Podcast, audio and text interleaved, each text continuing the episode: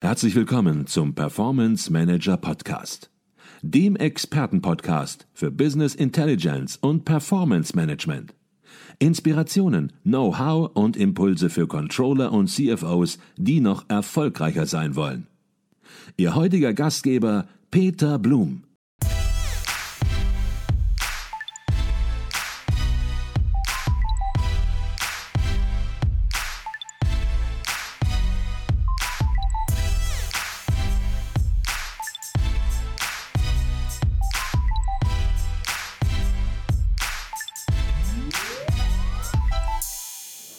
Herzlich willkommen im Performance Manager Podcast. Mein Name ist Peter Blum. Ich bin in München auf dem 47. Kongress der Controller und bei mir sind Fabian Egger, Leiter Finanzen und Mitglied der Geschäftsleitung, sowie Alexander Bauer, Leiter Controlling, beide bei der Emmy Schweiz AG aus Luzern. Beide haben hier auf dem Kongress einen spannenden Vortrag gehalten, über den wollen wir jetzt gleich auch ein bisschen im Detail sprechen. Doch zunächst mal herzlich willkommen im Performance Manager Podcast Fabian Egger und Alexander Bauer. Sehr gerne, Vielen ganz unsererseits. Wenn Sie gebeten worden sind, so einen Vortrag hier auf dem Kongress äh, zu halten, dann haben Sie sich sicherlich als allererstes gedacht, Mensch, hört nicht jeder von Anfang bis Ende zu, aber es gibt vielleicht eine Kernbotschaft, die soll unbedingt ankommen, denn das ist wichtig. Was ist Ihre Kernbotschaft gewesen? Ja, es ist so. Äh, zuerst einmal wollten wir natürlich mal aufzeigen, dass das Ganze, die ganze Nachhaltigkeit stark verankert sein muss. Also wirklich vom Management bis hinunter bis in den Betrieb. Dann ist es auch sicher sehr wichtig, wie wir das im Controlling verankern, was für Praxisbeispiele das wir haben und auch der Zeitpunkt. Also es ist einfach wirklich der Tag, der zählt und der Tag, der ist eigentlich gestern, wo man sich mit Nachhaltigkeit beschäftigen muss. Mhm, wunderbar. Jetzt sollten wir vielleicht natürlich auch noch Ihren Vortragstitel nennen. Das ist uns jetzt ganz durchgegangen. Der hieß Nachhaltigkeit und Controlling bei der Emmy Group. Und jetzt werden in der Schweiz sicherlich ganz viele die Emmy Group kennen, aber im gesamten Dachraum muss das nicht der Fall sein. Vielleicht können Sie die Emmy-Gruppe ein bisschen vorstellen. Ja, kann ich äh, gerne kurz machen. Äh, die Emmy-Gruppe, das ist der größte Schweizer Milchverarbeiter. Also wie Sie gesagt haben, Herr Blum, in der Schweiz äh, sehr bekannt oder ziemlich bekannt weltweit äh, weniger bekannt, äh, obwohl wir äh, eigentlich in 16 Ländern präsent sind. Wir haben in 16 Ländern lokale Produktionsstätten. Wir exportieren in 60 Ländern und wir haben einen Umsatz von 4,23 äh, Milliarden erzielt im vergangenen Jahr. Und was ich auch noch von Interesse ist, äh, betreffend Mitarbeitenden haben wir knapp 10.000 Mitarbeitende weltweit innerhalb der EMI-Gruppe. Mhm, okay. Das Thema Nachhaltigkeit ist ein großes Thema und in vielen Unternehmen ist das auch Chefsache. Ähm, wie ist es bei Ihnen organisatorisch aufgehandelt? Wer beschäftigt sich bei Ihnen im Unternehmen mit Nachhaltigkeit und ja, wo ist es auch, sage ich mal, in der Unternehmensführung entsprechend verankert? Genau, schlussendlich äh, habe ich vorher schon angedeutet, eigentlich sollte sich natürlich jeder mit Nachhaltigkeit äh, beschäftigen. Bei uns ist das aber so, dass wirklich äh, vor ein paar Jahren eine Stelle geschaffen wurde im äh, äh, Group Supply Chain und sich die ganzheitlich für den ganzen Konzern äh, damit beschäftigen und so auch den Draht zur Konzernleitung haben. Mhm.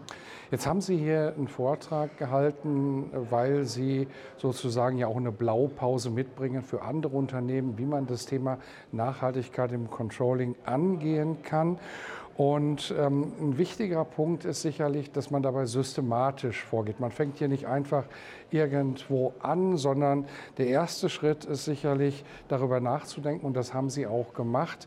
Wie sieht denn überhaupt eine Nachhaltigkeitsstrategie aus für Emmy? Ähm, wie sind Sie da vorgegangen und welche Ziele haben Sie sich gesetzt? Ja, es ist nicht so, dass Emmy erst seit gestern äh, Nachhaltigkeit lebt. Das ist äh, ein bisschen wie in unserer DNA. Wir sind ja ein Lebensmittelhersteller. Unser Hauptprodukt ist Milch. Das ist äh, ein Naturprodukt. Also wir sind schon per se sehr nahe an der Natur. Und ich sage, seit über 30 Jahren schreibt sich Emmy Nachhaltigkeit auf die Fahne. Und wir haben auch den ersten Nachhaltigkeitsbericht im 2011 publiziert. Und äh, wie Herr Bauer gesagt hat, dann hat man eine Abteilung geschaffen, äh, Group Sustainability. Das ist äh, ein großes Wechselspiel zwischen dieser Abteilung und zig Fachbereichen und muss natürlich auch zuoberst anfangen. Und das fängt auch bei uns zuoberst an, dass es äh, Teil der Strategie ist. Wir haben die sogenannte Strategie 26, die hat so fünf Hauptelemente und eine davon ist Nachhaltigkeit. Mhm. Und dort in diesem Rahmen dieser Strategie haben wir uns auch klare quantitative Ziele gesetzt, mhm. was wir erreichen wollen im Bereich Nachhaltigkeit. Mhm. Und Nachhaltigkeit äh, muss natürlich wirklich in den Prozessen auch verankert werden im Unternehmen. Nur dann macht Nachhaltigkeit Sinn, wenn es nur ein Begriff sozusagen ist, der da im Raum steht, ganz oben und überhalb, oberhalb aller Prozesse, dann ja, macht es halt wenig Sinn. Und ein großes Manko ist sicherlich äh, nicht, dass sich Unternehmen mit Nachhaltigkeitszielen und Strategien beschäftigen. Das machen ganz viele, sondern eben beispielsweise, wenn wir über das Controlling reden, das auch in die Investitionsrechnung mit einbeziehen. Da ist so gut wie noch wenig gearbeitet worden. Und wenn man dann die Frage stellt, ja, wie wird denn Nachhaltigkeit wirklich gesteuert und Erfolg gemessen bei Investitionen, dann kommt oft ein großes Schweigen. Sie haben sich darüber viele Gedanken gemacht und wie berücksichtigen Sie Nachhaltigkeitsziele in Ihrer Investitionsrechnung? Genau, auch hier haben wir verschiedene Aspekte. Das eine ist natürlich der monetäre Teil, das andere ist natürlich auch ähm, all die weichen Dinge. Und das heißt, wir haben auf der einen Seite wirklich die Nachhaltigkeitsabteilung, die mit dem Projektleiter das Ganze anschauen und sagen, was für Punkte werden aufgegriffen, was verändert das, was hat das aber auch auf den CO2-Ausstoß, Abfall, Ab Abwasser etc. für einen Einfluss und das bewerten wir. Aktuell ist bei uns ein Ansatz von 120 Franken die Tonne, die wir einsetzen und so können wir auch sehr gut zeigen, was für einen Effekt ähm, diese Investition auch auf die Nachhaltigkeit hat und ob sich das rendiert oder nicht. Mhm. Da gibt es sicherlich noch ganz viel dazu zu sagen, da müsste man in die Tiefe gehen, aber das sind erste Ansätze eben, ja, Nachhaltigkeit in der Investitionsrechnung wirklich zu berücksichtigen. Dass das Controlling bei Ihnen in die Nachhaltigkeitsthematik einbezogen ist, ich glaube, das ist inzwischen sehr klar geworden und das Controlling, das liefert auch Beiträge bei der Umsetzung des ESG-Frameworks. Vielleicht können Sie dazu was sagen und Sie sind auch sogar beteiligt bei der Erstellung des Nachhaltigkeitsberichtes. Ja, wir können das äh, konkretisieren. Ich fange mal an, so wie setzen wir ESG um, auch in unserer Nachhaltigkeitsstrategie. Bei uns heißt es dann eher so Mitarbeitende, Gesellschaft, Umwelt. Und wenn wir jetzt Mitarbeitende nehmen, dazu sind wir stark dabei beim HR-Controlling. Wir wollen, dass jeder Mitarbeiter ein Entwicklungsziel hat. Das werten wir mit dem Controlling auch aus, wird ausgewertet. Äh, wir wollen auch, dass 50 Prozent aller Rekrutierungen intern geschehen. Da braucht es natürlich auch das Controlling, wo das äh, auswertet. So viel zu den Mitarbeitenden. Beim Thema Gesellschaft äh, ist natürlich auch sehr wichtig, wie transparent sind wir bei der finanziellen Berichterstattung. Ähm, was, was, legen wir dort offen, wie wird kontiert, wie wird rapportiert. Und beim Thema Umwelt kommt dann dieser Food Waste Report ins Spiel, wo vor allem das Betriebscontrolling sehr viele Zahlen erarbeitet für den Nachhaltigkeitsbericht. Vielleicht könntest du, Alex, noch was sagen zum Food Waste Report, was wir da machen? Genau, als Food Waste Report, da haben wir natürlich die ganzen Mengenströme, also was kommt rein und was kommt über die Endprodukte wieder raus. Und die große Blackbox ist eigentlich, was verlieren in den ganzen Prozessen. Und da haben wir natürlich auch sehr viele Erkenntnisse gewonnen. Ähm, was geht überhaupt über den Absatz in Kanäle, in den Food-Bereich oder den Feed-Bereich. Da haben wir auch Berührungspunkte gehabt auch mit, den, mit der Revisionsgesellschaften oder Auditoren, aber auch sehr viele Erkenntnisse, was landet im Abfall, im Abwasser oder eben auch in anderen Medien, die wir so bisher gar noch nicht aufgenommen hatten. Mhm. Jetzt ist das Thema Nachhaltigkeit ja kein Thema, wo man sagt, das macht man oder macht man nicht. Es gibt gesetzliche äh, Verankerungen inzwischen auch, sodass das Thema auch in Abschlussbesprechungen ankommt mit Wirtschaftsprüfern, möglicherweise auch inzwischen. Ähm, es ist nicht immer testatsrelevant, aber es muss halt als Informationspflicht, muss es erfüllt werden. Und Sie haben da auch schon erst Erfahrungen gemacht. Und damit andere vielleicht auch davon profitieren können, wie sind Sie da vorgegangen? Welche Lessons learned vielleicht aus dieser Diskussion, auch aus der Vorbereitung der Diskussion, haben Sie gezogen? Ja, ich, ich glaube, der Food Waste Report ist da ein Paradebeispiel, äh, weil man hat natürlich gemerkt, alles ist relativ neu. Auch für die Wirtschaftsprüfer ist das neu und äh, auch für die Auditoren. Und da ging es eigentlich zuerst einmal äh, von unserer Seite, wie können wir daran äh, anknüpfen, was brauchen wir. Wir hatten auch sehr viele Fragen, die wir dann gemeinsam geklärt haben. Das heißt auch auf der anderen Seite es sind, sind immer wieder neue Dinge aufgetaucht. Wir haben gegenseitig voneinander gelernt und ich sage mal, wir haben uns dann auch zum Teil auf gewisse Standards wirklich äh, äh, verabschiedet oder setzen können. Mittlerweile ist der Prozess sehr stabil.